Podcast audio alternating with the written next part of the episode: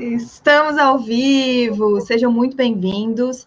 Hoje o nosso networking atuarial traz o Sandro Ajambuja, atual doutor, e uh, o tema que a gente separou para falar hoje é previdência e aí a parte de pesquisa atual em atuária. Embora a previdência seja um tema amplo e que utilize questões multidisciplinares, quando a gente vai entender dentro das questões econômicas, questões envolvidas, dentro das questões sociais que envolvem a previdência, dentro das questões financeiras, de projeções, a gente acaba é, entendendo a importância da atuária para falar de previdência, ou seja, para trazer todo o escopo técnico, toda a base que nos dá sustentação teórica e técnica para tomar decisões sobre previdência. E eu vou ter comigo aqui hoje o Sandro Azambuja. Seja muito bem-vindo, querido. Te apresenta para a gente, por favor.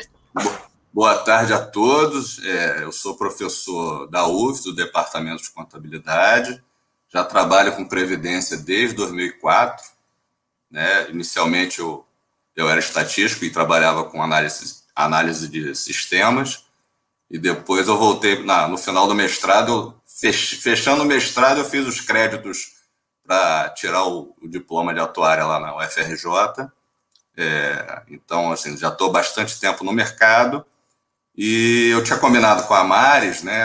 Acho que um tema importante que a gente não, não vê muito ser debatido é a parte de pesquisa em, em previdência, pesquisa em atuária seguros, no sentido de, de falar das possibilidades né, para os atuários, né, para quem está nessa área, de criar artigos, né, é, fazer uma produção acadêmica que é importante levar ao público, né, produções acadêmicas essencialmente, né, elaboradas por atuários. A gente vê muita publicação em previdência e seguros feita por não atuários, né, economistas, administradores, etc.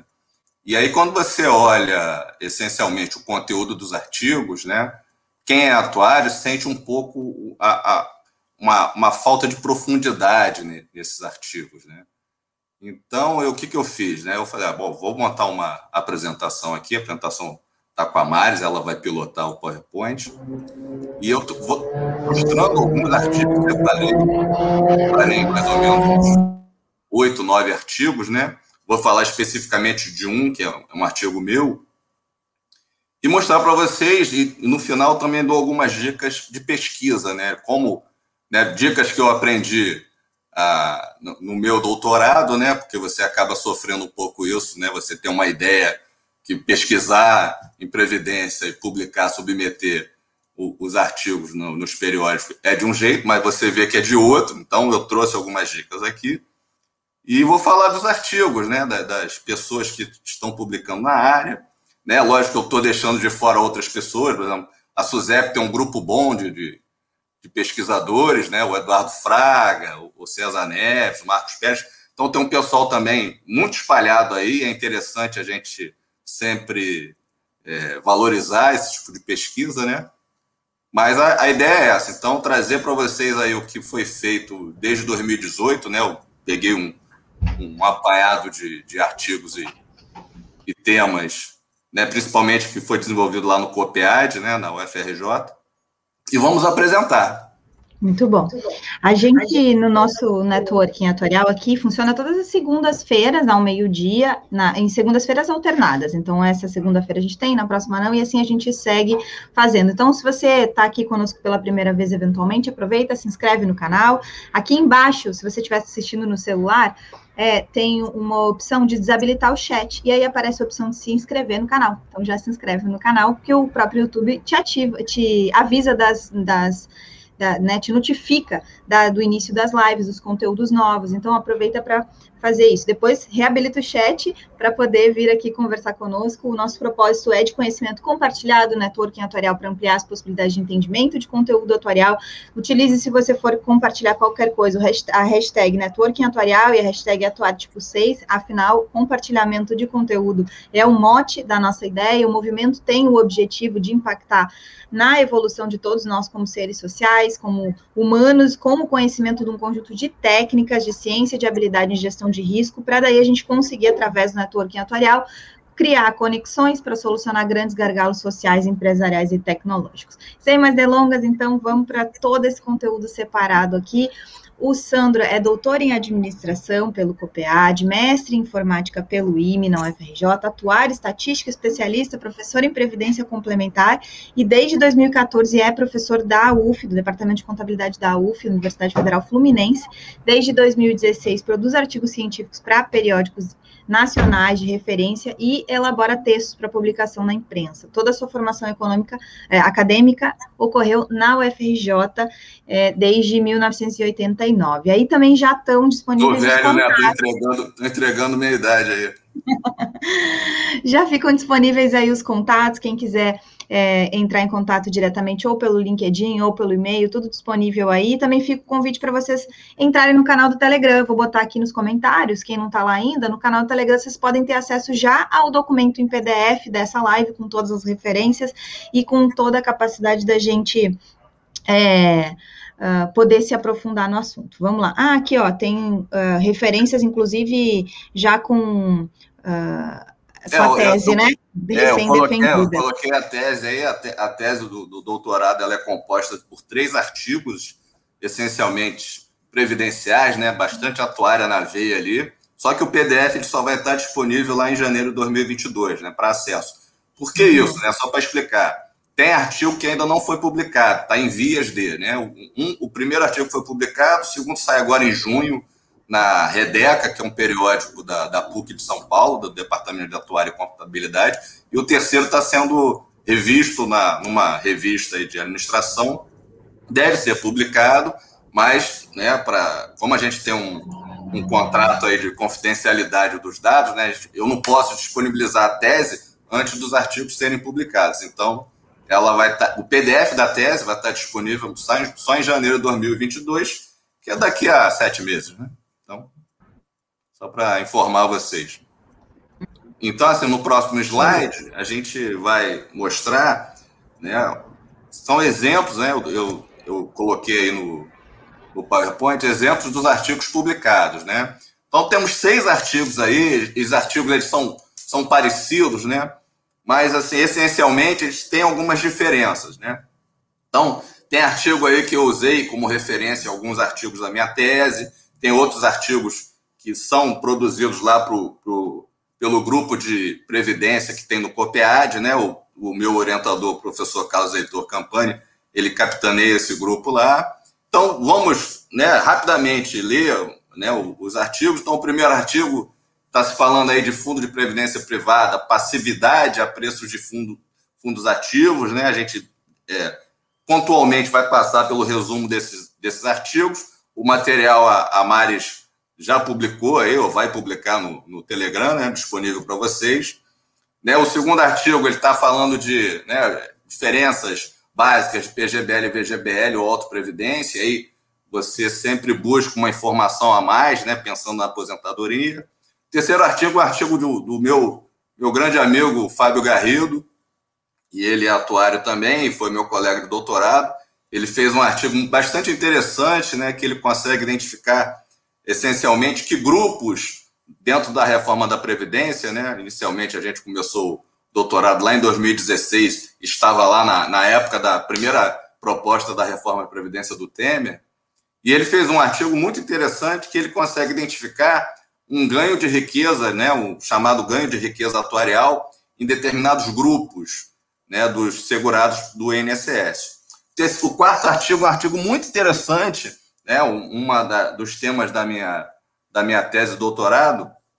Eu trabalho com a famosa, famosa para os atuários, né, meta atuarial, que seria a taxa de juros de desconto dos fluxos né, futuros de despesa e contribuição. Então, tem uma, um artigo muito interessante feito pelo Kimura, não conheço pessoalmente, né, esse artigo é fruto de uma de uma tese de mestrado na FGV e foi publicado na Revista Brasileira de Atuária. Eu não coloquei o link da Revista Brasileira de Atuária porque o link era muito grande e aí acabava ia poluir um pouco esse slide, né? Mas se vocês pesquisarem no Google, vocês vão achar esse artigo, né? Ele está falando aí desse, dentro desse artigo, né? Ele dá uma outra alternativa da taxa de juros atuarial em termos de intervalo ETTJ. O quinto artigo é um artigo meu, né, que é o primeiro artigo da tese, que eu fico medindo, né, e fico, né, fiz uma pesquisa é, profunda sobre quais seriam os impactos da reforma da Previdência, especificamente nos planos de contribuição variável, né? Nos déficits desses planos. Porque, obviamente, a gente, como, como é, atuante né, na, em Previdência, né, participante de avaliações atuariais, a Liliane entrou aí, Rodrigues, boa tarde, Liliane. Vou Hoje colocar o boa tarde, boa tarde de todo mundo Boa tarde aqui. a todos.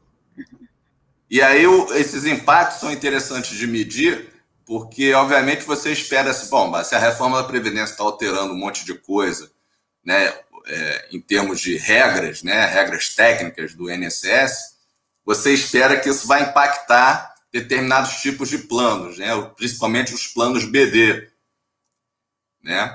Sim, lógico, né? É quase óbvio, né? Mas aí e os planos de contribuição variável, né? que é um misto entre o BD e o CD. Então, esse artigo eu esse artigo é o que vai ser apresentado aqui mais na frente, eu vou detalhar mais ele. A gente vai mostrar o que foi feito em termos de pesquisa. O sexto artigo é o plano PGBL e VGBL. Se vocês perceberem, ele tem uma relação com o artigo 2. Né? Isso, isso é muito interessante de, de, de verificar o seguinte: ó, o artigo 2, né, o Tiago Roberto, Dias Costa, Thiago Costa, fez um artigo pensando na aposentadoria PGBL e VGBL. E isso foi publicado numa revista específica aí. Aí, isso acontece muito, né? Você faz um tema, desenvolve um tema, depois você quer encorpar esse tema e publicar isso em outro lugar.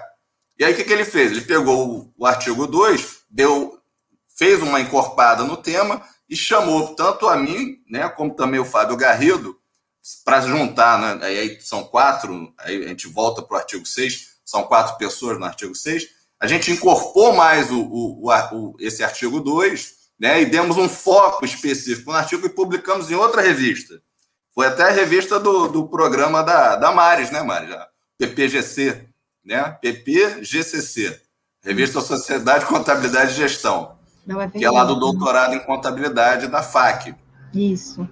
Então, isso é também interessante saber, porque às vezes você tem um artigo, e o artigo está faltando alguma coisa, e você quer colocar isso numa linha para ser publicado. O que, que você faz? Puxa, chama alguém especialista, pede uma contribuição dessa pessoa, que isso vai te ajudar. Então você consegue encorpar o artigo, a gente né, dá uma engordada no artigo e coloca isso em outro lugar e isso é publicado. Então, no próximo slide, né, eu estou trazendo aí para vocês os resumos, né? E aí o que, que eu fiz, né? Fica muito enfadonho a gente ficar lendo o resumo, né? Então, por exemplo, eu fui destacando algumas palavras em cada resumo, porque especificamente você só precisa olhar essas palavras, né? Para ter noção do que está acontecendo em relação ao, ao artigo, né? Então, por exemplo, esse resumo aí dos fundos de previdência privada, passividade, né? A preços de fundos ativos, que, que é feito nesse artigo? Então, os autores né, fizeram um levantamento aí temporal de mais ou menos 10, 11 anos, né, de 2005 a 2015, em relação a, aos planos PGBL e VGBL, né? Principalmente eles fizeram uma, eles verificaram, né, uma característica das cobranças de taxa de administração que eles consideraram elevadas, né?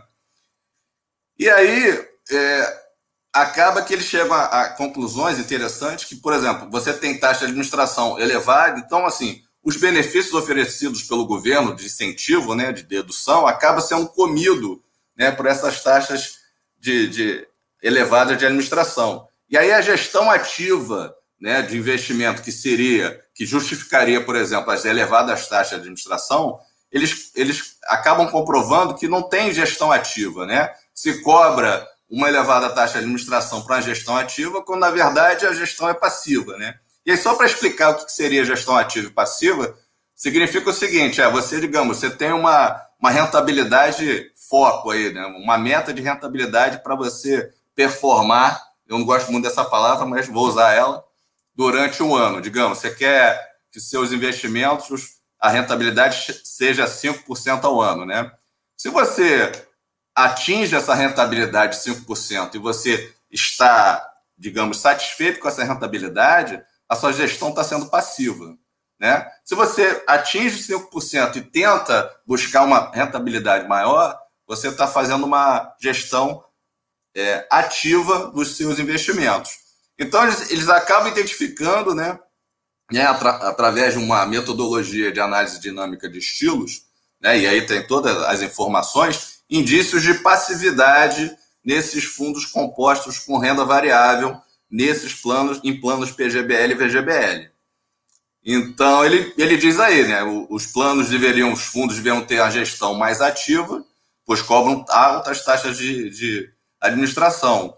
Né? E aí tem o ganho, né? Isso é interessante também vocês perceberem isso em todo o artigo. É importante você também tentar buscar um, um ganho da pesquisa que está sendo feita. Né? Então, o artigo demonstrou que vai ser possível construir uma carteira passiva, né? E assim, usando uma taxa de administração mais baixa. Ou seja, o que, que o artigo fez? Né?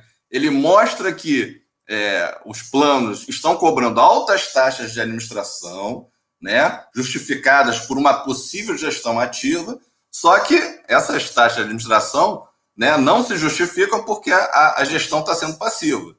Né? E aí o ganho que ele traz também do artigo é que, olha, eu tenho aqui, é possível ter uma carteira passiva né, cobrando uma taxa de administração mais baixa. Então, resumindo, os planos PGBL e VGBL pesquisados aí deveriam cobrar taxas de administração mais baixas para o que eles estão entregando. Né? Então, isso é importante, esse destaque.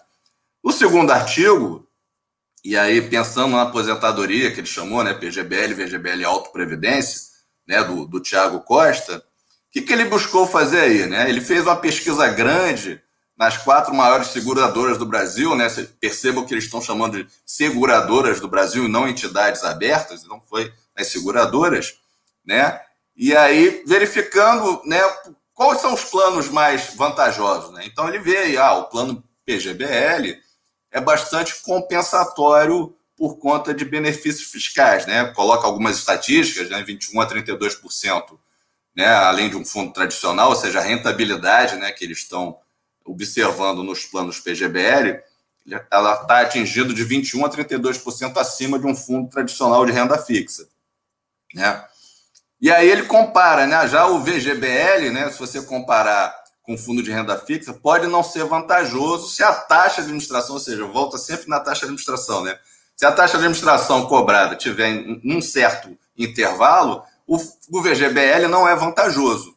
Então ele vai identificando informações interessantes, né, que não é muito colocado na, na digamos, na divulgação dos planos PGBL e VGBL, que só é possível quando você tem uma, uma é, integração da academia né, com pessoas mais especialistas em pesquisa em previdência atuária, né? Essas informações você acaba identificando, mas isso não, não chega ao grande público. Acaba isso aí foi produzido, é, foi é, publicado, se eu não me engano, em 2018, né? Mas essa informação, por isso que é importante a gente até participar dessas lives, né? Eu fico brincando muito com os meus colegas pesquisadores de previdência. Olha, vocês têm que, né? A, a galinha quando que, que no cacareja quando bota ovo vai para panela. Então você tem que divulgar, né? Tem que fazer a divulgação da sua pesquisa. Aí no próximo slide a gente vai ver os, os... Oi. Deixa, vou fazer um adendo aqui, um comentário. Pode, é, assim, fica à vontade. É, absolutamente concordo, né, que a necessidade da academia mostrar uh, a, sua produção e a importância dos resultados que ela encontra é, assume uma importância em mo alguns momentos políticos maiores, inclusive, para se manter, né, é, mas também assume uma importância para efetivação da implementação daqueles resultados que a gente encontra. Porque quando eu falo aqui do networking atuarial, de criar conexões de, de, de para resolver é, gargalos sociais, não estou falando na teoria, estou falando na prática. Então, quando a gente olha um resultado com uma pesquisa como essa, ou como as próximas duas, que vão estar nos próximos dois slides, né? Que eu, eu dividi agora rapidinho em dois slides. Não tem problema, não tem problema. É, é, como a gente olha esses resultados e responde perguntas práticas, né? Aqui o exemplo do primeiro do primeiro artigo no slide, primeiro primeiro artigo aqui, que é uma das coisas que as pessoas perguntam para a gente: ah, vale a pena previdência ou não vale a pena previdência? Se eu não entendo nada de investimentos, como é que eu faço? É, o que, que é mais, o que, que é mais custoso para mim? Aprender sobre investimentos e aí fazer uma auto previdência ou buscar caminhos aonde eu faça uma gestão dos recursos de investimentos? Ou não? Eu busco uma previdência previdência onde eu vou ter, além da possibilidade de construir um patrimônio com base é, na estrutura previdenciária, né, de se precaver, é, ou às vezes quando existem outros produtos associados também, dependendo do tipo de plano que está sendo comercializado, se eu for já para uma fechada, eu tenho outros benefícios de, da contrapartida, né, de quem está ali, da patrocinadora e tal, mas é, aí lá eu vou ter uma gestão ativa desses recursos, ou seja, vai ter alguém que vai fazer, um desses artigos vai dizer, olha, não é bem assim, já é não é tanto é, essa gestão ativa não aparece em todos os lugares, não, né? Assim, é, a importância desses resultados que a gente encontra na academia, inclusive para responder essas questões práticas, aparece aí. Então, é excelente tu já trazeres o artigo, claro, cada um pode ir lá, ler e, e se adentrar nos resultados, mas é interessante que quando tu traz essa fala, tu já traz essa, essa fala aplicada aos resultados que a gente pode colher, né? Ou seja, a como a gente interpreta uh, esses resultados no nosso dia a dia e, e o que, que a gente tem que estar atento enquanto fazendo pesquisa e enquanto sociedade para aproveitar a pesquisa que está sendo feita. Então, assim, excelente essas tuas duas, duas é. É, reflexões já, né? Nem só o artigo, é a reflexão que tu já traz. Né? É, é, exatamente, né? Esse, esse, tipo de dúvida eu mesmo tenho quando as pessoas me perguntam, né? Porque exatamente, eu não sou um especialista em PGBL e VGBL, né? É, é previdência aberta, eu sou especialista em previdência fechada, né? Plano BD, plano CV, então, assim, mas eu, eu, eu, sempre.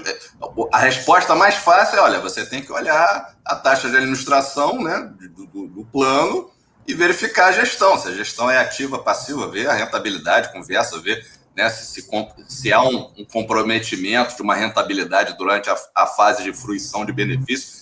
Só que é muito difícil, né? Uma pessoa comum, né, né, que não tem um conhecimento de previdência ou tem um conhecimento básico de previdência, chegar a alguma conclusão.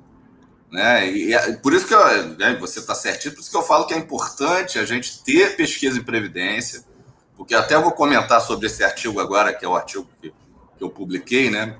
O primeiro artigo que foi publicado lá em 2019. Então, que ele, é assim, é, é interessante que você, você tenha uma visão do que você precisa colocar na, na academia, no artigo, né? E aí, para quem não publica, para quem não tem experiência, você faz o seu, o seu né, o seu texto, o seu artigo, o seu documento, submete a uma revista, ela esse documento ele vai passar pelo editor inicialmente, ele vai observar se o documento, se o assunto ali dentro está adequado ao, ao, né, ao, que se espera, né, o conteúdo da revista, está dentro das normas. Né? Às vezes nem olha se está dentro das normas de ABNT ou APA, não importa. Ele quer ver se o documento está certo e ele vai colocar isso para uma uma equipe de, de revisores, né? Você não sabe quem, quem são essas pessoas, você só tem conhecimento do editor, e essas pessoas vão fazer comentários. E os comentários são interessantes para quem, para quem é atuário, né? Porque o atuário, né? A gente trabalha com um nível de profundidade muito alto. A gente é complexo o nosso trabalho. Então a gente faz uma avaliação atuarial, tem muita informação ali dentro, né? E aí, quando chega isso para uma pessoa que não conhece aquilo, é, aquilo é, é muito complexo. Então, às vezes o cara me, me, é, me pede assim: olha, por que você não colocou tal coisa? Aí eu penso assim: não, não coloquei tal coisa porque isso é óbvio, né? Mas eu, tudo bem, eu, o revisor está pedindo, eu vou lá e coloco tal coisa. Então a gente tem uma visão, né? Só que o público em geral, né, a academia, ele não tem a profundidade que a gente tem em atuar. Então isso a gente tem que tomar cuidado, né? Não tornar o artigo tão complexo a ponto de ninguém entender, mas também não tornar ele tão simples. Então, isso é um, é um problema. E aí, vamos falar aí um pouco aí desse, desse artigo. Eh, perdão, esse artigo é o artigo do Garrido, né? Falei que era meu, mas não é, o artigo do Garrido. Um artigo muito interessante, né? Ele, ele acaba identificando que há uma alteração de riqueza né, do segurado do INSS, vendo, né, observando todas as regras da, da PEC 287 de 2016, que não foi a, a PEC que foi aprovada, tá? essa é de 2016, a que foi aprovada é a outra, é 2019, E aí ele faz uma, um esforço aí, né, um, um trabalho muito é, profundo e complexo, né, e ele consegue ver pedágio, idade mínima, fatores de reposição, média do salário de contribuição e percentual de reversão das pensões. Ele vê todas as alterações e acaba é, conseguindo identificar, usando o indicador que ele utiliza, que é o valor presente líquido atuarial, né, que é o, VPA, né, dos valores do, do, do fluxo de benefício futuro né? Ele vê os valores, ele faz essa comparação, então ele percebe, né, que os mais atingidos negativamente, né, são aqueles que vão estar com uma, uma idade próxima, se eu não me engano, da aposentadoria por idade e pouco tempo de contribuição, né? Mas ele vê com grupos que têm grande tempo de contribuição, e aí ele especifica esses grupos, né, e as idades, ele vê que há um, há um ganho atuarial. Então isso é interessante no, no sentido de que, pô, como é que você ia conseguir naquela época, em 2016, 2017, que estava rolando a, a, todo o debate da reforma da Previdência, você nunca ia conseguir identificar isso, olhando só para o texto da, da Previdência. Você teria que pegar dados do INSS e trabalhar em cima dos dados do INSS para fazer uma, uma pesquisa que desse esse resultado. Né? Na verdade, quando você começa a fazer a pesquisa, né, você como pesquisador, você tem mais ou menos uma ideia na cabeça do que pode acontecer mas você não tem certeza que seus dados vão realmente confirmar o que você acha. Então, muitas vezes, é, minhas, os meus três artigos, né? Metade dele eu sabia o que ia acontecer, a outra metade foi uma descoberta. Isso é legal, né? Porque você oferece, olha, isso aqui aconteceu da forma que a gente esperava, ou da forma que a, a consistente é, referência bibliográfica nos mostrou. Mas, entretanto, né? Tem sempre um entretanto, mas eu tive esse resultado. Né? E é legal você, você, ó, às vezes você erra, olha, eu achava isso, errei, não era isso, não mostrou nada disso. Então, o que eu obtive foi isso aqui. Então é importante a gente ter esse destaque. Então, assim, eu, eu assim, acho muito interessante esse artigo, né? Os artigos que eu coloquei aí. Quem tiver interesse em, em acessar os artigos, estou vendo aí que tem uma lista de, de pessoas aí já, já assistindo. A, a Tatiana Tavares, minha amiga, está aí assistindo há muito tempo que eu não vejo, não converso com ela e espero que esteja tudo bem né, nesse, nesse momento pandêmico que todos vivemos. E aí, no próximo slide, é, eu vou trabalhar, já mostrando né, o, o artigo do Kimura. O artigo do, do Kimura, ele é bastante técnico. É um artigo, eu achei um artigo muito bom, mas especificamente, né, é, é baseado assim, bem específico ali, bem detalhado da parte do, intervalo da ITTJ, né? da, da taxa de juros, né? da, da curva de taxa de juros da Ambima, e ele mostra que é possível você ter outros intervalos que não a resolução da Previ que mostra, né? A resolução da Previ, como é que funciona hoje, né? A meta atuarial nos fundos de pensão, nos, nos, nos é, planos de benefício BD ou, C, ou CV. Você você tem duas formas de você especificar a sua meta atuarial, né? Ou você usa a meta atuarial baseada na sua rentabilidade esperada para os seus, seus investimentos, né? Para o seu ativo financeiro, ou você pode escolher uma, uma, uma meta atuarial, um, um percentual de meta atuarial, né? Uma, uma taxa de desconto, a partir de um intervalo originado da ITTJ. Então você pode fazer dessas duas formas, né? Desde que esse intervalo esteja adequado à sua duration, sua duration que seria do, do período passado, do último, da última database. E aí o que o Mura ele faz, né? Ele, ele identifica uma forma de ter um outro intervalo, que você tem um mínimo e um máximo desse intervalo aí de ETTJ. E o Kimura, dentro desse trabalho que ele faz, que ele desenvolveu, ele, ele acessa o, o modelo, que até eu achei interessante, que ele chama o modelo HJM, né, que é de Riff, Jarrow e Morton, né? Ele utiliza esse modelo, trabalhando com as, com as TTJ Ambima, que segue um outro modelo de Svensson, identifica ah, outros intervalos. Ou seja, é muito interessante, especificamente, né? E aí eu talvez não sei se ele fez, se ele fez isso, né? E eu, eu busco fazer isso, né? Sempre que eu tenho um artigo que eu acho interessante, que isso pode ajudar na, na digamos, no arcabouço de legislação dos planos BD, da, da entidade fechada, eu tento contato com o Ministério da Economia, porque há um núcleo lá de previdência. Eu falo isso lá nos, nos últimos slides dessa, dessa apresentação. Então, são pessoas que pesquisam em previdência, são acessíveis. Você pode tentar contato, né? Você na página do Ministério da Economia, você acha lá as secretarias de, né, dentro do Ministério da Economia de Previdência, tanto o RPPS como é, INSS, como regime fechado, e você pode entrar em contato com eles e mostrar: olha, eu desenvolvi esse trabalho. Em 2019, eu tive a oportunidade de estar lá em Brasília e fazer uma apresentação dos artigos, né, tanto os artigos, meus artigos como outros artigos lá do COPEAD. Então, eles são muito acessíveis e eles bu buscam informações dos atuários, porque até mesmo lá dentro do Ministério da Economia não tem atuário. Então, acaba que a, a colaboração dos atuários, né, tanto para a legislação que hoje rege o setor, se faz é, é bastante importante no sentido de que você vai mostrar uma, uma conta, né? Não sei se vocês é, têm acesso a artigos de previdência feitos por outras pessoas. Se você olhar lá os artigos feitos pelos economistas, né? A forma de contabilização, a forma de cálculo, né? De, do, do valor presente atuarial, né? Do valor presente das provisões é diferente do que a gente faz normalmente em fundos de pensão. Eles trabalham com, digamos, é, eles trabalham com é, modelos econômicos, né? Basicamente, é, que funcionam, tá? Especificamente funcionam, mas quando a gente vai para o fundo de pensão, ninguém usa modelo econômico. Você usa tradicionalmente as fórmulas atuariais que todos conhecemos, todos aprendemos nas nossas faculdades de origem. Né? Então, no próximo slide, seria importante a gente olhar.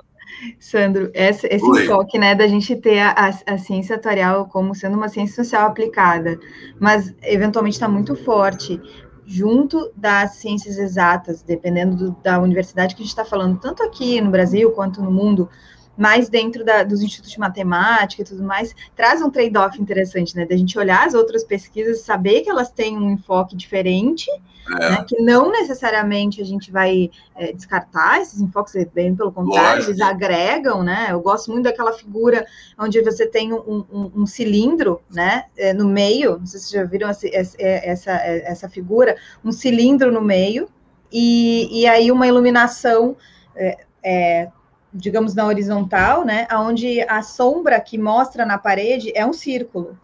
E, uhum. e depois um cilindro, a, a, a, iluminação lateral aqui, onde a sombra que mostra na parede é um quadrado, porque está pegando o cilindro de lado. E, e quando a gente tem esses enfoques diferentes, a gente pode ter verdades diferentes, né? Ou seja, isso aqui é um círculo e do outro lado é um quadrado, e na realidade o que eu estou olhando de uma forma mais complexa é um cilindro. Se eu colocasse uma iluminação é, na diagonal, eu não preciso nem só chegar na conclusão do, do, do, do círculo ou do quadrado. Eu posso é, utilizar diferentes enfoques para enxergar diferentes verdades é, sem anular uma a outra. Então, quando tu traz assim, ah, outros estudos trazem uma, coisas que a gente estranha, né? E, e, e, cabe a gente se aproximar dessas outras possibilidades para ter sustentação técnica, para manter a nossa posição, dizer, não, olha só, eu conheço essa outra verdade. Mas o enfoque que a gente está dando aqui claramente é esse de XYZ. Ó, tem vantagem econômica, que nem tu trouxeste no, no artigo anterior, tem vantagem econômica ah, para tais e tais ideias por conta disso e disso. E eu estou definindo como vantagem econômica XYZ. E eu não estou pegando o pano de fundo de que isso eventualmente seja uma negociação para que aquela aquela uh, reforma passe, né? Ou seja, outra, outra né? ciência vai, vai demonstrar que essa vantagem econômica ela tem sim um fundamento que não é desconhecido, bem pelo contrário, ele é conhecido quando eu estou negociando ali a passagem de fato da reforma é, e viabilizando ela socialmente. Então, é, é, muito interessante quando a gente traz essa, essas coisas que questionam o status quo, né? Que questionam aquela uh, o mainstream, ou seja, a ideia principal que traz uh, em cada um dos artigos. E aí eu só vou dar um destaque aqui, hoje eu tenho uma participação especial, meu marido está aqui na live, ó, ele botou aqui, eu adoro Kimura, mas aí ele está se referindo ao golpe de Kimura do jiu-jitsu, né? Que é outra coisa, né? Não, eu fiz jiu-jitsu também, eu sei do que ele está falando. mas vamos tá lá os tá próximos. Não, e é interessante o que você falou, Maris, porque muitas vezes você, na sua pesquisa, você confirma que, o que outros estudos fizeram, né? Mas às vezes você também não confirma, isso acontece, né? E, e na academia, o importante é realmente que os estudos aconteçam, né? Seja via modelos econômicos, seja modelos atuariais, não importa. O importante é você colocar as informações, buscar publicar, porque quanto mais publicação, melhor. Porque quando, por exemplo, você está fazendo um artigo, você sabe muito bem disso, você começa a pesquisar as suas referências bibliográficas, né? A sua, você, quer ver uma consistência ali dentro, né? E às vezes você não consegue, mas você identifica outros assuntos ali dentro, nos artigos que você pesquisa, né? Que você vai na seção de, na, da, da, sua literatura consultada, né? Você muitas vezes, muitas vezes cita outros, outros autores, outros artigos, outros trabalhos, e muitas vezes você está citando ele para fazer o contraponto. Ó, fulano disse isso, mas Beltrano disse o oposto. Então, há linhas de pensamento que você, quando você leva isso para o teu artigo, né, isso agrega muito valor. Porque, apesar de um falar uma coisa, outro, outro falar uma outra coisa oposta, você, tá, você pode mostrar no seu artigo que é um caminho do meio. Né? Existe um, uma, uma, tem um modelo aqui que atende os dois lados, com algumas, é, né, digamos, adaptações. Né? Os nossos modelos sempre nos artigos né, são simples, né?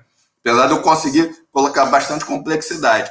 E aí a gente chega no, no plano, no, desculpa aí no plano, li plano, falei plano, no artigo aí do, que é, é o artigo, aquele artigo 2, se transformou no artigo 6, né, que aí juntou o, o meu orientador, Campani, o Tiago Costa, que é o, originalmente é o autor do artigo, né, juntamos eu, eu juntamente com o Fábio Garrido, e agregamos o artigo e mostramos mais informações, né, é, e acaba que só vou comentar só o finalzinho ali, ó. Mostramos que as condições atuais para a conversão da provisão acumulada em renda não estimulam os participantes a realizá-la, favorecendo principalmente o quê? Você fazer resgates parciais conforme de obter renda na aposentadoria. Ou seja, aquele artigo inicial dele, o artigo 2, ele, incorporou e foi publicado na revista do FRJ. Então, muitas vezes é importante você ter um outro primo, foi exatamente como você deu, né, do cilindro, quando você bota um, uma luz em determinado momento, determinada forma, você vai encontrar outras características né, que funcionam com a publicação. E aí chegamos no meu, no meu artigo, né, o, o Impactos da Reforma da Previdência, tem um nome bonito, né, nos déficits dos planos de contribuição variável. E, gente, é, é importante saber o nome atrai né, ou afasta o leitor. Então é bom você escolher um nome que realmente traduza o que você está fazendo, né? Que você consiga trazer o leitor, o leitor que ele tem interesse em ler o que você, o que você fez. Então, assim, é, esse artigo está lá na Revista de Gestão, Finanças e Contabilidade, a RGFC, da UNEB, é uma faculdade estadual né, da Bahia, é, um, é um periódico muito interessante, publica muita coisa de previdência e atuária. Né, eu coloco o gráfico aí de download, né, ele foi publicado. Ele é de 2019, mas com a pandemia atrasou. Então, ele só foi publicado é, em novembro de 2020. E para gente, né, Márcio, que está fazendo, tava fazendo doutorado, né, essa demora é horrível, né, porque você já devia ter o artigo publicado lá atrás. E aí, resumidamente, a gente vai ver o artigo, né, mas em resumo, o que, que foi feito aí? Eu consegui uma base de dados consistente, dados primários de, de é, participantes de plano de contribuição, peguei essa base de dados, adaptei essa base de dados a um, a um regulamento de um plano de previdência conhecido do mercado, a gente vai ver nos outros slides, e fiz né, alterações em termos de rodei várias avaliações atuariais, buscando verificar o impacto das alterações da reforma da Previdência, especificamente aquele, que, aquele impacto que foi considerado o, o mais, digamos, agressivo, que foi acabar com a aposentadoria por idade, né? Você, né, para ser, na verdade, por, desculpa, acabar com a aposentadoria por tempo de contribuição e colocar por idade. Então, na época a gente não sabia qual seria a, a idade mínima de aposentadoria que ficaria no texto final. Então a gente teve que, eu tive que fazer, eu fiz a comparação né, idades atuais, né, para homem e mulher, as idades intermediárias, que seriam um pouquinho acima, e as idades finais, que acabaram sendo as finais, que ficou 65 anos para homem e 62 anos para as mulheres. Então, no próximo slide, a gente vai olhar e aí eu vou fazer um comentário, né, né, em relação, e aí a reforma da Previdência, como atrasou, né, a, o artigo a ser publicado, eu consegui também incluir dentro da reforma da Previdência a PEC 6 2019, que foi a PEC que gerou a reforma da Previdência que foi, que foi aprovada no Congresso, no, no, perdão, no Congresso Nacional. Então, especificamente, eu olhei para as novas idades mínimas de aposentadoria e os reflexos no plano CV, e é difícil ver reflexo em plano CV, né? Porque o plano CV é um misto, né?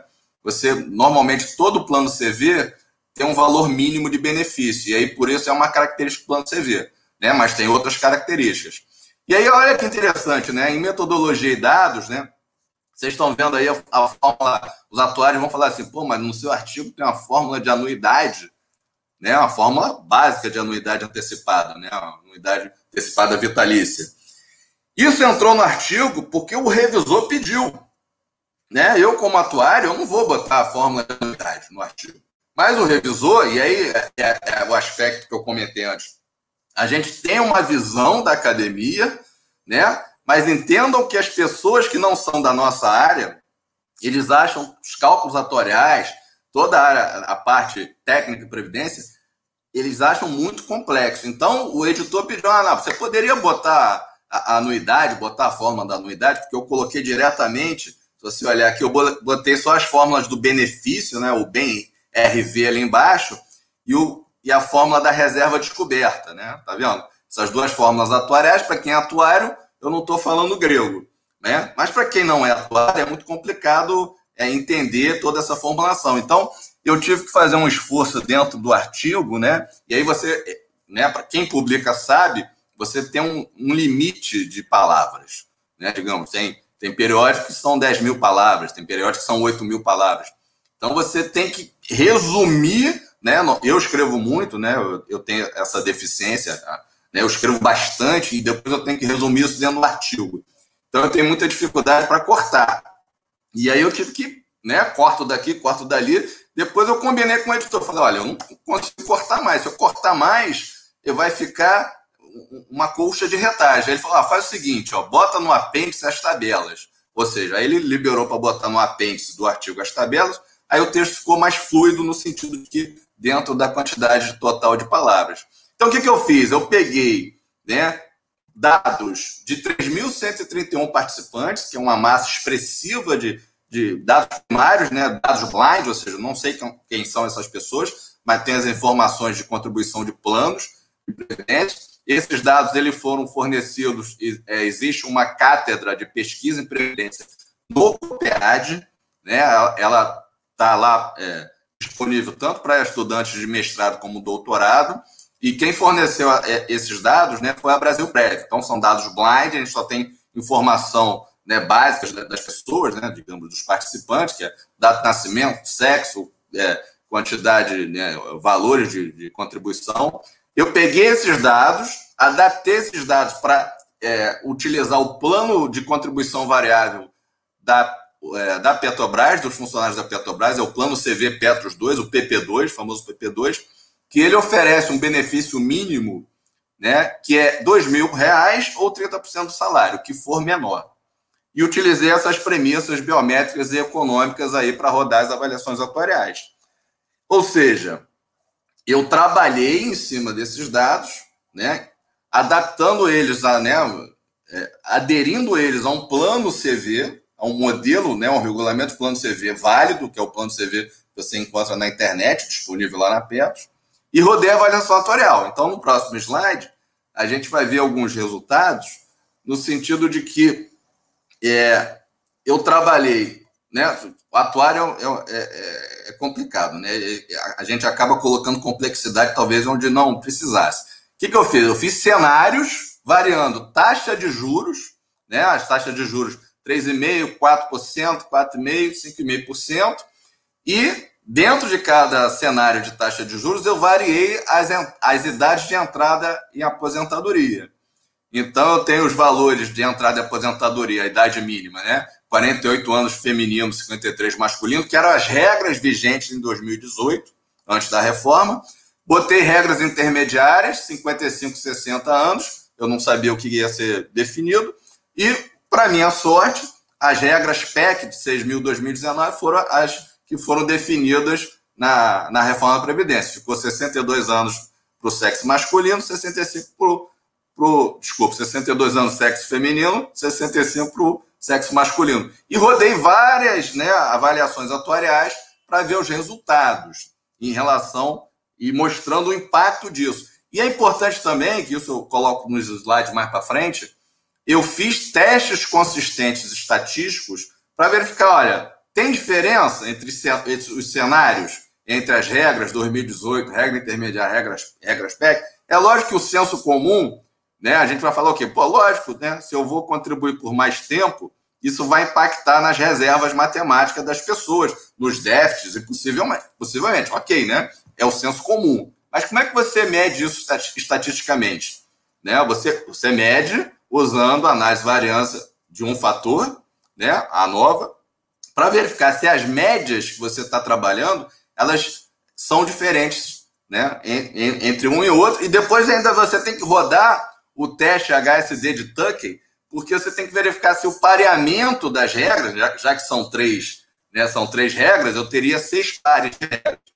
Então você tem que verificar se o pareamento tem alguma igualdade. Porque se tivesse alguma igualdade, invalidaria dizer, afirmar dentro do artigo que, olha, a mudança né, das regras mínimas, da idade mínima, né, vezes a taxa de juros, a, vai impactar os déficits, ou seja, os déficits de plano e CVs vão diminuir.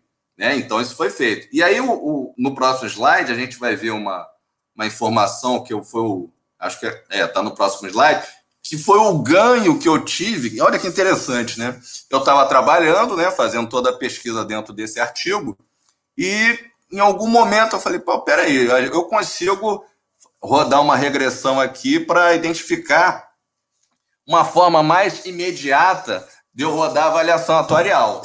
Aí o que, que eu fiz? Bom, trabalhando, né? A gente trabalha com o que tem na mão, no caso que eu tinha na mão era o R. Lá no COPEAD você tem, dentro do doutorado, você tem disciplinas que são em R, né? Então é muito interessante o, o, né, o, o conjunto de disciplinas que o doutorado oferece. Eu pude identificar um, um, uma regressão para rodar a avaliação atuarial. Logicamente, né, né, tem que ser é, feito o destaque. Eu usei a regressão, né, o modelo aí de regressão, não para rodar a avaliação atuarial oficial. Eu usei o modelo de regressão para rodar, e a gente, quem trabalha com plano de previdência, sabe que isso acontece, as análises de sensibilidade, ou seja, né, é, alterações que são feitas. Ah, digamos que a minha taxa de juros, em vez de ser 4,5%, né, subisse um ponto percentual. Qual seria o impacto? Quando você faz essas, essas, esses testes, né, ou você altera a expectativa maior de, na aposentadoria normal, você aumenta a expectativa normal, como é que você faz essencialmente nos planos de previdência, nos fundos de pensão? Você roda o seu aplicativo de avaliação, atuarial novamente, tá? E dependendo da massa que você tem de dados, isso pode demorar. Pode demorar um dia, pode demorar uma hora, não sei. Eu é, mostrei, né, e, e, trouxe isso nesse artigo, que você pode, para as sensibilidades, você pode utilizar um, um, método de regressão. Você identifica um, um, um, modelo de regressão, e aí, no caso, aí, essas são as variáveis, né, essas variáveis, o intercept, que é a variável normal, TVP mesmo, que é o tempo de vinculação ao plano, reserva atual, renda atual, fator de reserva. Você usa esses, essas informações né, num modelo estatístico para encontrar as informações que você quer em relação às provisões matemáticas ou reservas. E aí até vale um comentário, né? Um, de, um dos, dos periódicos que eu tinha submetido esse artigo, é, as pessoas que revisaram o artigo, o cara reclamou horrores que eu chamava, é, no, no, caso, né, na, na opinião dele, eu tinha que chamar reserva de provisão matemática. Né? Mas os atuários, normalmente, né, a gente quando trabalha essencialmente dentro de fundo de pensão, a gente chama de reserva as provisões. Né? Há uma, digamos, uma, uma correlação entre esses dois termos. Só que para um contador, provisão é uma coisa, reserva é outra. Então o cara estava criando caso em relação ao revisor, porque eu estava usando reserva, que para ele era provisão. Aí eu tive que botar um, um disclaimer no início do artigo dizendo: olha, eu estou usando reserva, Mas em outras legislações há o termo provisão, mas dentro do, do mundo atuarial, né, né, a gente trabalha, a gente chama de reserva. E no caso, nesses dados, né, os dados essencialmente, o campo se chamava reserva, né, que acaba seguindo a, o, o, método, né, o que tradicionalmente é utilizado. Na legislação atual, né, você tem o termo reserva, definido em lei, e também tem o termo provisão. A, a legislação é confusa. Mas quando você trabalha, né, se você encontrar um revisor que seja tem a formação contábil, ele vai encrencar se você usar a reserva. Então fica um, um digamos, um, um, destaque aí, uma, um, um, aconselhamento sempre observar isso. É, no próximo slide, acho que não vou comentar muito a fundo né, a, a, os impactos, né? Aí é o que, que acontece, né? Ele mostra exatamente nesse quadro aí, nas análises de sensibilidade, esse quadrado aí vermelho, ele mostra que o, o meu modelo de regressão ele funcionou bem até a análise de sensibilidade 6. Né? A análise de sensibilidade 7 e 8, eu tive uma diferença muito grande entre o modelo de regressão que eu estou usando e o valor essencialmente é, produzido pelo calculatorial quando você roda a avaliação. Então, a gente fazia, eu fiz essa comparação né, para ver se né, o modelo está legal. É, se você olhar a diferença, a terceira coluna, né, você tem diferenças assim passíveis de você utilizar, né? No máximo aí a diferença é 3%, né? Então, assim, você fala assim, pô, legal, o teu modelo está atendendo uma análise de sensibilidade, só que não funcionou para a, a, sensibilidade 7 e 8. Aí, no próximo slide, é, a gente vai mostrar que, ah, bom, o que, que eu faço então? Ah, perdão, volta só um pouquinho o slide. Que aí, no que, que eu fiz? Eu, eu alterei, em vez de usar o modelo de regressão 13, eu, 12, é, eu passei a usar o modelo de regressão 13. E aí, o modelo de regressão 13, essa, esse, essa análise de sensibilidade, essa coluna DIF, lá o, a sensibilidade 7 e 8, olha, olha a diferença, como é que caiu.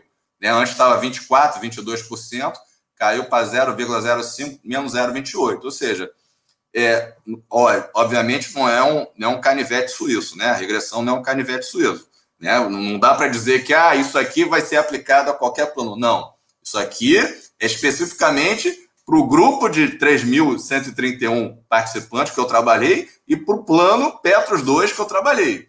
Né?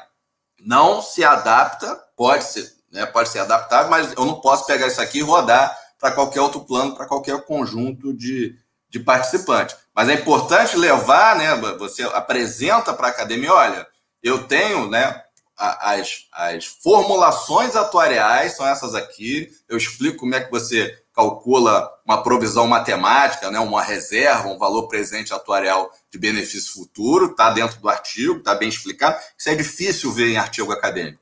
Então, isso está colocado. Mostro fórmulas de um, de um plano de previdência mais específico, que é o plano da Petros 2, né, o PP2, que é um plano CV e mostra um resultado de você utilizar a regressão linear múltipla né, para calcular a sensibilidade.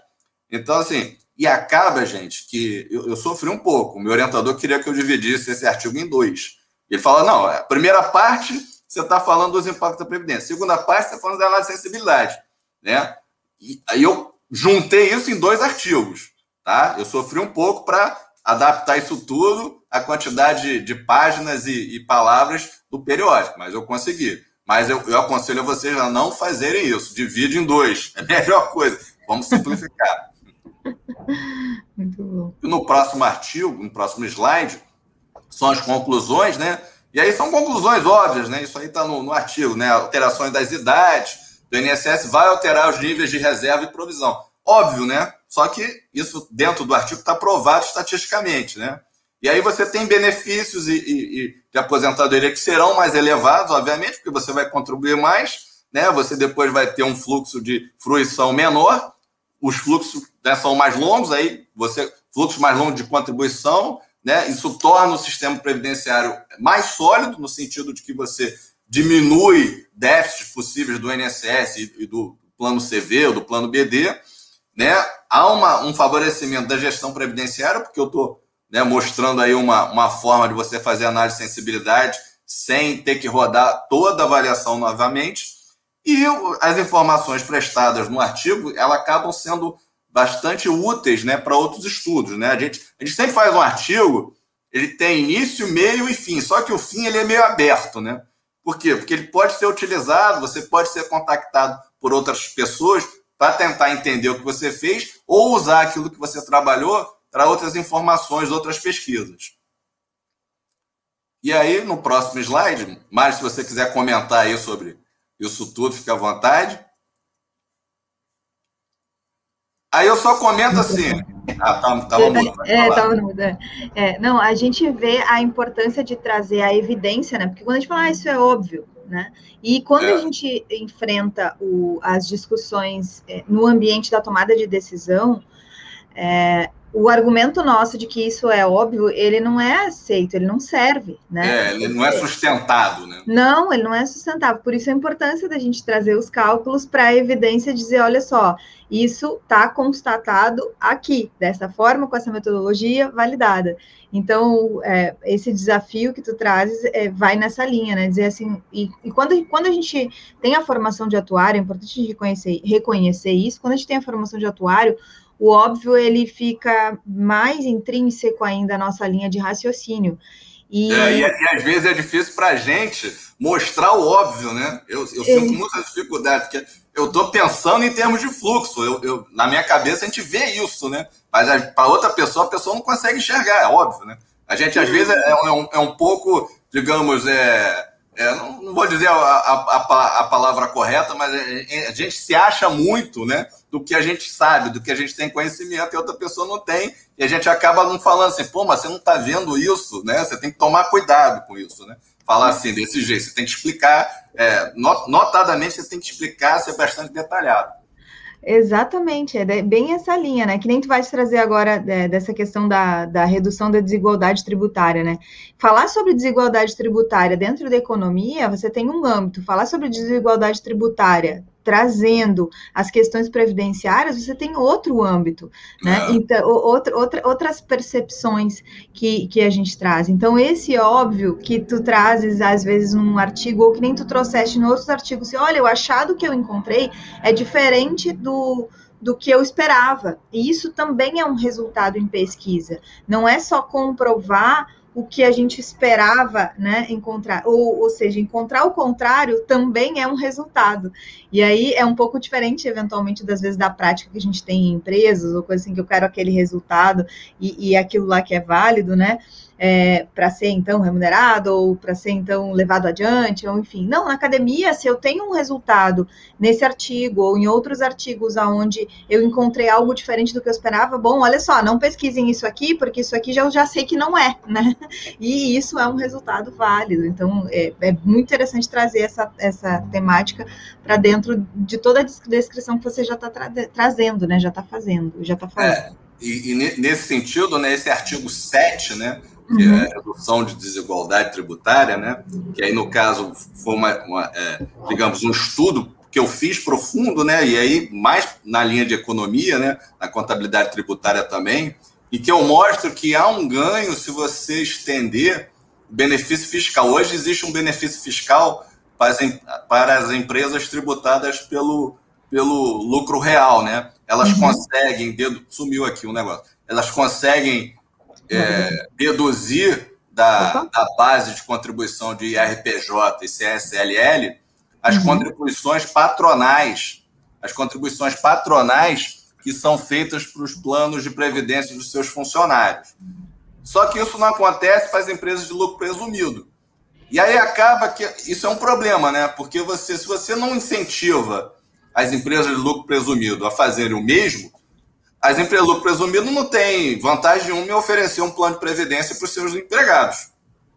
Né? E aí, puxa, há uma desigualdade, inicialmente, desigualdade tributária entre essas empresas, né? Não defendendo caso a caso as empresas e tudo mais, mas há uma desigualdade tributária, né? Aí eu, né, dentro desse estudo, e aí a gente pode, é uma outra oportunidade, é, apresentar mais a fundo esse, esse artigo, eu faço uma estimativa de renúncia fiscal. Né? E essa renúncia fiscal ela não atinge 4% né, da tributação das empresas brasileiras.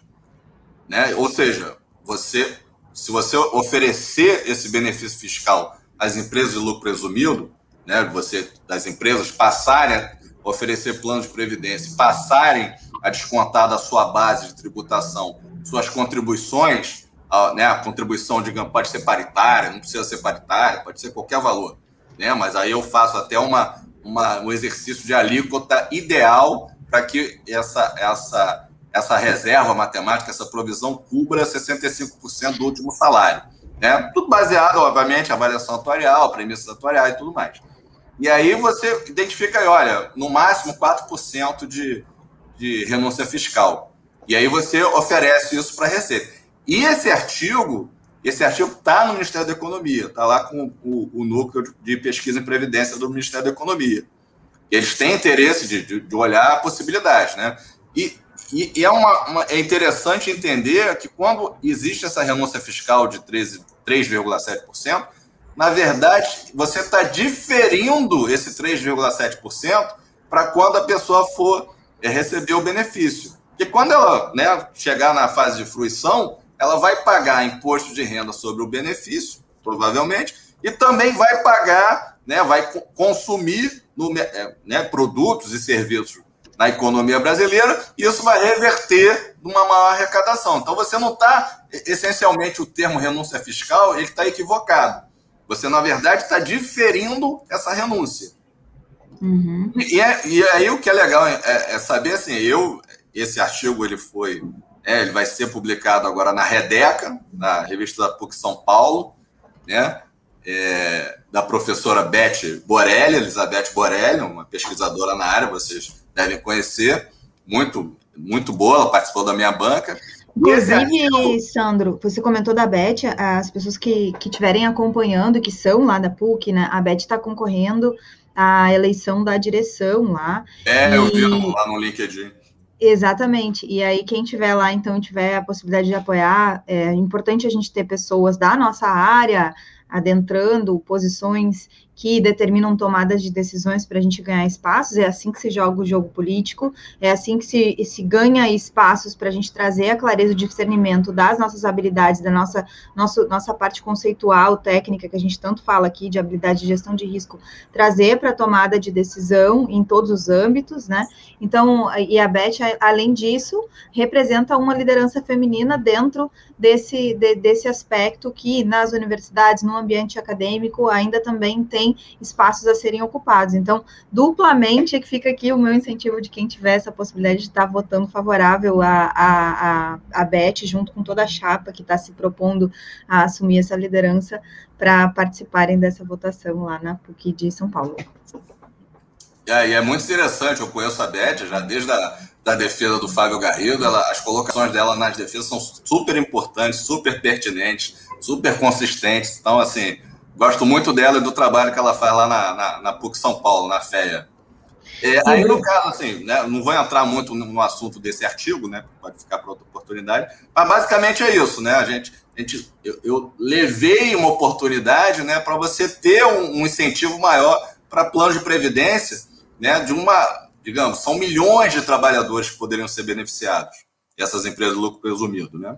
Uhum. O Bruno está trazendo aqui é, é, realmente que faltam essas, esses estudos de causalidade dentro da nossa área. Né? É, pois é, e esses estudos de causalidade só vão ser feitos, né, na minha opinião, pelos atuários. Né? Porque assim, a, a gente acaba enxergando isso com mais facilidade. E aí tenta mostrar. Por isso que eu destaquei. É importante você ter consistência, na sua causalidade. Não adianta, como você falou, de ah, isso é óbvio. Isso aí, né? Todo mundo sabe. Ok, mas como é que você prova isso? Então, você, quando você leva isso para um artigo, né, um acadêmico, você necessariamente você tem que provar. Né? E você não pode. Ah, você pode até no final do seu artigo né, fazer colocações, ah, eu acho isso, eu considero isso, considero aquilo. Né? Mas desde que você não prove, aquilo são só palavras que você está comentando ali e fazendo disclaimer dizendo, olha, é, mas isso não foi comprovado, pode ser feito numa próxima pesquisa. Os outros artigos, são dois artigos do Garrido, junto com o Carlos Heitor Campani, que estão aí em processo de, de né, já aceitos para publicação, né? Volta a falar imposto de renda nos planos para família PGBL e VGBL, e aí ele faz uma análise da tributação progressiva e regressiva, né? Isso é uma coisa muito interessante, a gente discutia muito isso no, no doutorado, né? Porque é, comercialmente, todo mundo fala, não, uma é maior, melhor que a outra. Aí eu falava, não, uma melhor que a outra, não. Você tem que ver essencialmente como é, qual vai ser o patamar de renda que você vai ter na hora de fruição e como é que você vai. É, é, não dá para afirmar que uma é melhor que a outra, né? que a progressiva é melhor que regressiva ou que a regressiva é melhor que a progressiva, mas há um, um mainstream aí de você colocar, taxar na hora de você fazer a comercialização que uma é, é melhor que a outra. E o, o Hugo Garrido faz um, uma análise bastante interessante nesse artigo, mostrando que nem sempre isso vai acontecer.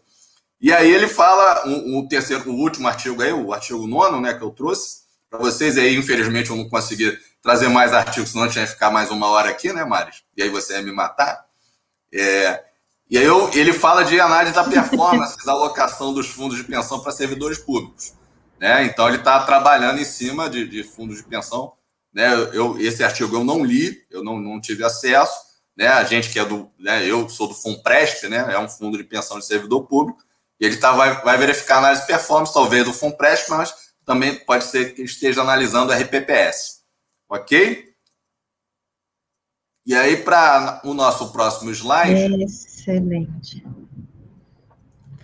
e aí, o que, que eu faço? Eu falei, eu, é, são as dicas. Né? Eu falei, mas eu vou colocar lá as dicas, né? Para futuros artigos. E aí, assim, é minha contribuição como professor, né? E aí, por experiência própria, né? E pelo que eu venho observando, né? Do, dos artigos, das, das referências é, da literatura que eu usei, eu até colocar no slide todas as referências da minha tese, mas é muita coisa. Então, quem quiser, é, basta me pedir, me mandar e-mail que eu mando as referências da tese. São bastantes artigos que cobrem os três artigos que foram apresentados. Então, assim, o primeiro tema aí, né, a dica, né, que eu chamei de dica, simplicidade. Isso aí, especificamente, você tem que pensar, poxa, eu vou trabalhar com um tema complexo ou vou trabalhar com um tema popular, né? Então, a, né, a gente trabalha, essencialmente, nosso trabalho, o atuário, normalmente, há uma complexidade muito grande. Vale a pena você pegar essa complexidade e levar para a academia ou vale a pena você deixar essa complexidade um pouco mais simples, né? Dar uma reduzida nessa complexidade, ir para o lado de, uma, de um tema popular, de um tema em voga, por exemplo, né, os temas que a gente trabalhou com a, com a reforma da Previdência, é o que estava na, na época sendo falado, sendo comentado. Então você tem essa facilidade, ou você trabalha essencialmente com uma simplicidade. Né? Por quê? Voltando, o, o, o revisor, e os, editor, os revisores e o editor dos periódicos, eles não têm o nosso conhecimento. Então, muitas vezes, eles vão sentir dificuldades nos temas que a gente está tratando dentro do, do artigo acadêmico. Então, vale a pena simplificar, tentar explicar, pedir, antes de submeter, pedir para uma pessoa que não é da área ler e, e, tirar dúvidas. Isso são, são dicas que eu dou. Né? Por exemplo, tema popular. A gente poderia trabalhar um artigo muito interessante por esse efeito é o impacto da Covid né, nas tábuas de mortalidade. Há impacto? Não há impacto? As tábuas vão absorver? Não vão absorver? Devem ser expurgados esses impactos? Então, são temas que são populares que podem ser trabalhados. Eu, especificamente, não, não tenho experiência em tábuas de previdência, mas há, há atuários que têm experiência e poderiam trabalhar nesse tema. Segunda, segunda dica, eu estou falando de consistência, né? Isso aí tem muito a ver com os testes estatísticos, com a base estatística que o seu trabalho vai mostrar. Então é importante se preocupar em ver a consistência, né, de ver se está adequado né, com, com a literatura estatística, atuarial, se tudo está tudo certinho. Aí não estou dizendo assim, ah, é, muitas vezes você vai fazer regressão e pede lá que tem, os dados têm, né, o, o, o erro padrão tem que seguir uma distribuição normal, nem sempre. Né? Você tem que olhar que há referências que você aceita distribuições não normais para o padrão. Então você pode trabalhar em cima disso e isso faz parte exatamente do, da próxima dica das referências. Né? Você pesquisa referências, preferencialmente você coloca no seu trabalho, no seu artigo, referências mais atuais, mas nem sempre é possível. Eu sofri muito, porque, é, digamos, se eu vou falar de reforma da Previdência, né, tema, da, tema artigos, né, trabalhos sobre reforma da Previdência, tem, já, já estão sendo publicados desde a década de 90. Então, pô, você vai trazer um artigo dos anos 2000, né? Ah, mas você vai esquecer um artigo importante da década de 90 que foi publicado por um pesquisador importante. Então, você tem que pesar isso, né? Como é que você vai fazer? E a, a referência, o, o, o, que eu sempre aconselho é você tem, tem que fazer um artigo conversar com o outro, né? Você tentar fazer uma linha de encaminhamento do, do seu artigo acadêmico, onde um artigo vai dando a opção, o pé, né, para o outro ser colocado mais na frente. Então você tenta fazer um, um, um como se você estivesse contando uma história, né? É, é complicado, é difícil, não é simples, mas você tenta fazer. De qualquer jeito, o revisor vai te ajudar. E aí, solidez estatística, por que, que eu falo solidez estatística?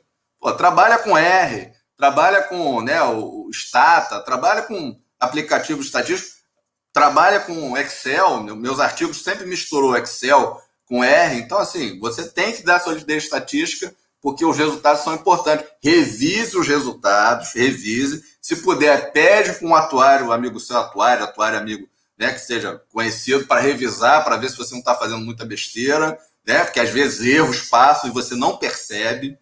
Então é importante você você colocar.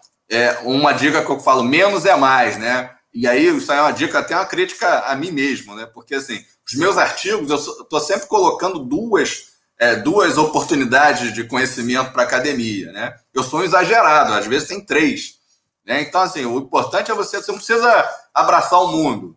Né? Você pode, ó, eu quero um tema específico, vou ver aqui o efeito Covid nas tábuas de mortalidade. Ponto. Você faz aquilo ali e vai atrás daquilo ali. Vai dar um artigo muito legal, vai ser publicado, porque é um tema popular. Né? E, e é só um especificamente. Ah, você pode ver, ah, Covid nas tábuas de invalidez. Né? Tem impacto? Não tem impacto? Aí você vai verificar. Paciência, outra dica. O que é paciência? Né? A Mari deve saber melhor do que todo mundo aqui.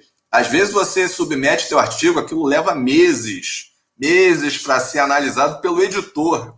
Você nem sabe se foi aceito na revista para ser analisado especificamente pelos revisores, né? Então tem que ter paciência, tem que fingir que aquilo não é com você. Né? Demora, o processo demora, tem muita gente publicando no Brasil, né? muita gente que era do mercado de trabalho está na academia, está publicando. Os, os programas de doutorado e mestrado estão dando, é, incentivando seus alunos a publicarem cada vez mais. Então há uma profusão muito grande de artigos sendo submetidos nos periódicos, né? Outra coisa que eu falo, Lattes atualizado, dá um trabalho danado, né? Mari sabe. Tem que atualizar o Lattes, tem que atualizar, é chato, o, o sistema é ruim e tal. Mas vai lá, atualiza, bota suas informações lá. Tá? Orientou aluno, coloca a informação lá. Participou de banca, coloca a informação. Deu, né, apresentação, é, fez uma apresentação na live da Maris, bota lá, apresentação da live da Maris. Tem que botar informação. E você tá, aquilo lá é o seu registro acadêmico, né? Divulgue, que eu boto também como dica. Lógico, né? Se você não, você publica, né? É uma coisa interessante, o mercado aceitou e tal você tem que divulgar, você tem que estar disponível para divulgar, para participar de palestra, composição de, de, sei lá, congresso. Você tem que estar disponível para divulgar. Às vezes você não consegue, né, por causa de outros compromissos, mas lembre-se, você procure divulgar. E por final, assim, todo uma tema atuarial é complexo. Por mais que a gente ache que é um tema simples, é uma complexidade ali por trás e o, o editor, o revisor vai achar complexo. Então você tem que tentar botar uma linguagem simplificada ali, explicando, né? Antes de submeter, eu já falei antes, né? Eu volto a repetir, pede para alguém que não seja da área para dar uma lida, para verificar se aquilo faz sentido, se a pessoa entendeu aquilo ali. É, o próximo slide, e acabou saindo ali um negócio errado. então, temas de interesse. Aí, no caso, são temas meus, particulares de interesse, né? Então, quem quiser né, mais na frente entrar em contato para a gente ver é, alguma possibilidade de publicação de trabalho junto de artigos, eu tenho interesse nesses temas aí: governança, VCMH, que é a inflação médica, a famosa inflação médica dos, dos planos de saúde, né, risco atuarial em patrocinadoras. É, acho muito interessante procurar interações com o Ministério da Economia, né, OCDE, PNUD, tem vários, IPEA, tem vários é, setores da, da, do governo e internacionais que trabalham com previdência.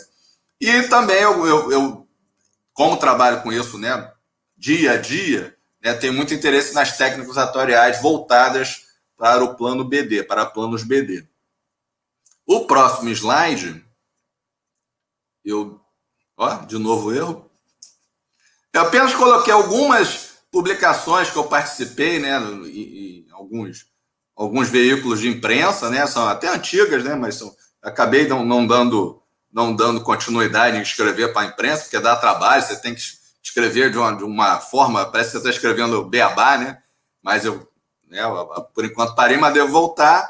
Deve ter um, um próximo, se você der o enter, vai ter uma imagem aí de uma, uma proposta básica de previdência que saiu no valor lá em 2016, olha, né, que, que eu trabalho, eu, eu mostro eu mostro uma quantidade absurda de provisão que seria necessária para o INSS na época, né? Um, quase um PIB brasileiro para pagar todos os benefícios futuros do INSS, com a conta que você faz usando os dados que o a próprio Ministério da Economia é, oferece, que é aquele boletim estatístico de previdência social, que é um planilhão do INSS com muita informação. Aconselho a vocês a olharem isso um dia, baixar esse arquivo e dar uma olhada. E o próximo slide, né? Isso aí foi um, um, uma matéria que saiu, se eu não me engano, isso saiu no Correio Brasiliense. E aí, que bom que saiu a foto do, do, do meu orientador e não a minha, porque na época estava uma polêmica muito grande sobre a reforma da Previdência, e quem perseguiu na rua não seria eu, então a minha foto não saiu. E aí, outra matéria que saiu do, exame, que comenta né, sobre, sobre as informações. E a próxima, ah, essa que foi do Correio Brasiliense, né, que foi um estudo que a gente fez, né, saiu lá no Correio Brasiliense. Isso é citado em vários documentos do governo. É, é interessante isso, né? Você faz um trabalho simples, né? Isso é veiculado em algum, algum lugar na imprensa, isso aquilo, aquilo fica para sempre, aquilo é sempre referenciado em estudos do Congresso, estudos né, de outros setores, e você nem sabe, né? Às vezes você nem sabe que isso está sendo comentado, né? E por fim, eu quero agradecer aqui a Maris, pedir desculpa por. Eu, eu, eu, tinha pedido para adiar a, a, data inicial, né? A gente ia, ia, se encontrar aqui em abril, final de abril, início de maio, não lembro jamais, mas eu tive problemas, com, não ia conseguir por conta do doutorado, tava, eu finalizei ele em abril. Então, agradeço a Maris a oportunidade e, e o convite para participar da live. É o que eu falo para ela, incentivo meus outros colegas que publicam a participar também. Tem muita gente que tem vergonha, né? não quer aparecer e tal. Mas tem que botar a cara a tapa, tem que mostrar o que você fez, escutar críticas, porque nem sempre que você faz, muitas vezes você faz aquilo, né? E o, a, a, o retorno sobre o seu assunto, poucos atuários dão retorno, né? Quem dá é para onde você está publicando, mas é importante a gente receber o retorno, críticas, porque são oportunidades de, de melhorias, principalmente na área acadêmica, na área de pesquisa, né, que a gente está trabalhando aí. Uhum. É isso, Maris. Obrigado aí. Eu que agradeço. A gente tem alguns comentários finais aqui, vou colocar eles na tela aqui também. Ó, o Pablo, excelente conteúdo, didática do Sandro sempre impecável, muito obrigada. E o Alex está aqui, ó. Cada caso é um caso, e ele estava colocando sobre os temas, né? É, temas populares são mais lidos e tudo mais. E a questão do que, que adiantaria fazer um baita de um artigo e ninguém ler, por exemplo. Então, essa sacada que tu deste aí de um artigo, conversar com o outro, de trazer mais uma ênfase e tudo mais, ele achou sensacional. Também acredito que seja uma grande dica para quem é, produz, sabe? Tá lá na dinâmica da academia de você eventualmente precisar uma produção, volume de produção, para garantir a profundidade do assunto, do volume de produção que a gente está se propondo a fazer. Achei também uma dica assim sensacional. É, Marcelo está falando aqui, ó, sempre muito bom, muito obrigada, querido, também. E eu vou colocar o comentário aqui do João, né, que o João falou sobre a comparação que a gente fez da iluminação, que vale lembrar a frase falando sobre o ponto de vista cria, é, que o ponto de vista cria o objeto, e, eu, e, e para quem não acompanhou ou, ou, não conseguiu visualizar, eu separei a, a, a imagem que eu estava falando para deixar aqui no, no final da live, e aí vou mostrar aqui na tela para vocês. essa, essa imagem aqui. Hum,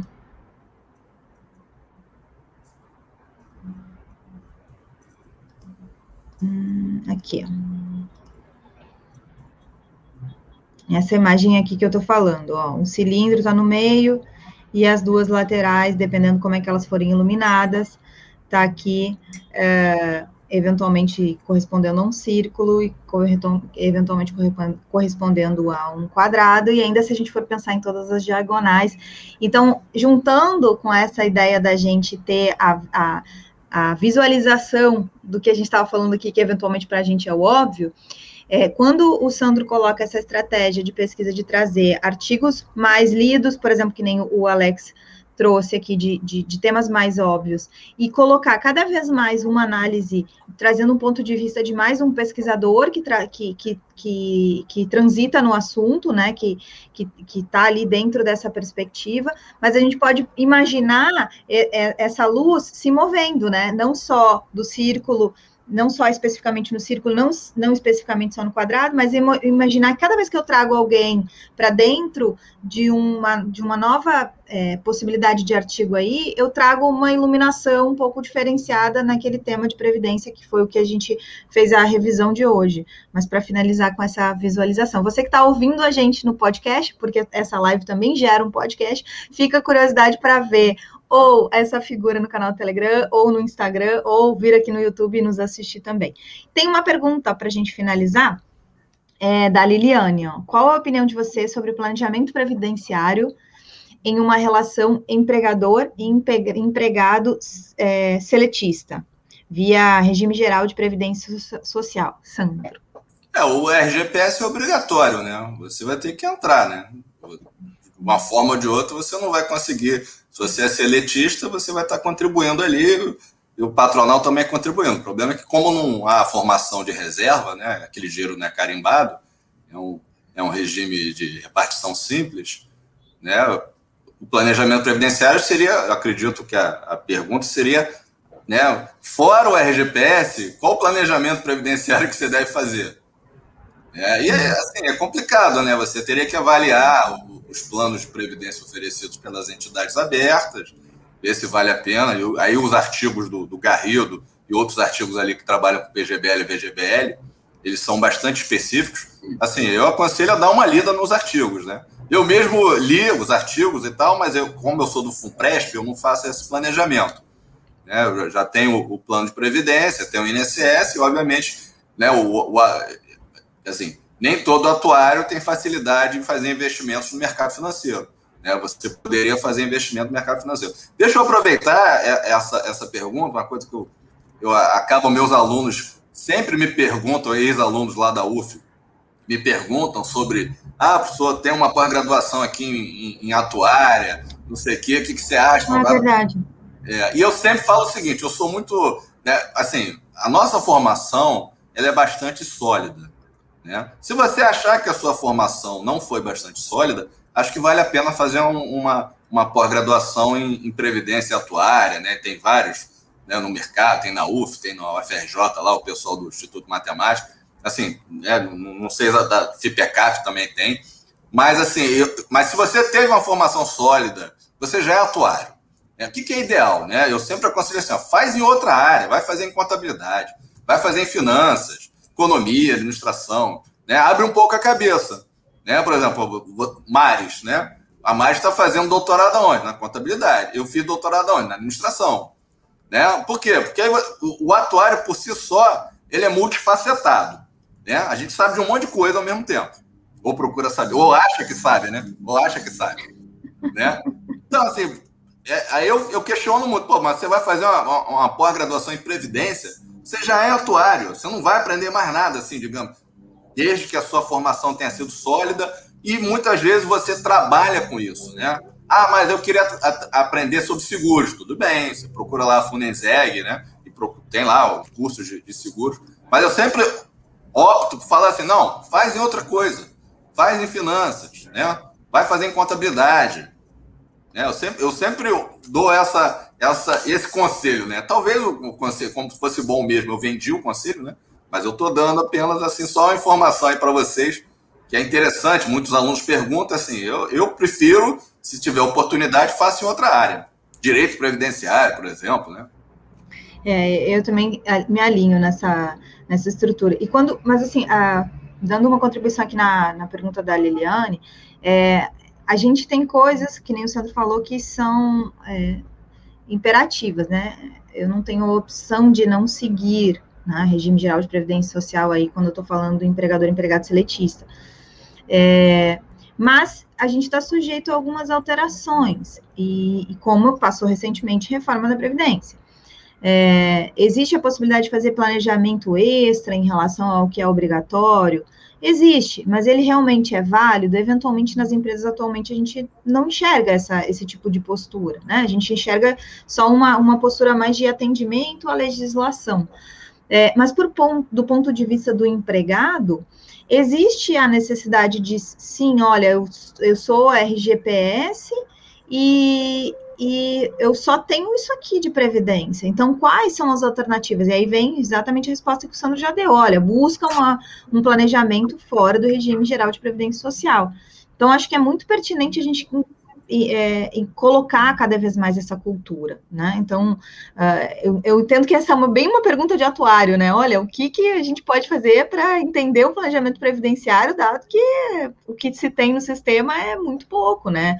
Principalmente quando a gente conhece as, as, as estatísticas de longevidade que a gente vê atualmente. O Alex está falando que quer fazer mestrado em filosofia. O Alex vai, vai um dia definir ainda o que, que é seguro, o que, que é risco, o que, que é, porque sabe que quando a gente vai para a base teórica, né, de buscar, olha, eu quero fazer uma definição para, inclusive, determinar o que, por exemplo, dentro da SUSEP a gente tem como, como isso aqui é seguro, então tem que estar dentro da SUSEP, isso aqui não é seguro, então pode estar dentro de algum outro órgão, e a gente não encontra hoje, né? O Roberto Westenberger já, já teve aqui falando muito sobre isso, né? Da, da, da, deficiência que a gente tem dessa, da segurança sobre as definições, né? Teoria do risco também, exatamente. É, e sobre a tua dica, de, de fazer é, uma, uma pós-graduação numa, numa outra área, né, numa área assim uh, similar, né, uma área que esteja ali na tangente, eu também sou super favorável. Outra dica, inclusive complementando isso, eu, eu recomendo que busquem outras instituições. Então, por exemplo, se eu formei na UFRJ, ao invés de buscar é, uma pós em atuária ou uma pós é, em ciência de dados, sei lá, dentro da, da UFRJ, busca em outra universidade, sabe? Se eu formei abre um pouco a cabeça, frequenta um outro programa, é importante. Porque, naturalmente, as pessoas que vão estar compondo o corpo docente daquelas pós-graduações são as pessoas que eventualmente deram aula na graduação. Embora os raciocínios sejam mais aprofundados, porque a gente está falando num outro nível, está falando de mestrado, doutorado ou de um MBA mesmo, é, embora, embora seja um, um, nível de raciocínio mais aprofundado, as pessoas são as mesmas, elas trazem as mesmas bagagens, eventualmente os mesmos exemplos. E conviver com a diversidade é o que faz com que a gente tenha um, um uma, um repertório maior para combinar coisas diferentes, para ter uma combinatividade, para dar uma conexão diferente e criar soluções, né? Dar soluções para os problemas que a gente precisa é, é, realmente solucionar no, no, dia a dia ali de atuário, de, de, de, de, do âmbito social, do âmbito empresarial. Então, busca em outra universidade para você ter a oportunidade de ter aula e de ter construção de conteúdo, compartilhamento de conteúdo com outras pessoas, porque elas trazem uma bagagem, um repertório, repertório, diferente. Ainda mais agora com online, né? Tem muitas opções que, que se tornaram online. A própria UFRJ mesmo está com as duas pós-graduações MBAs que são bem bacanas online, né?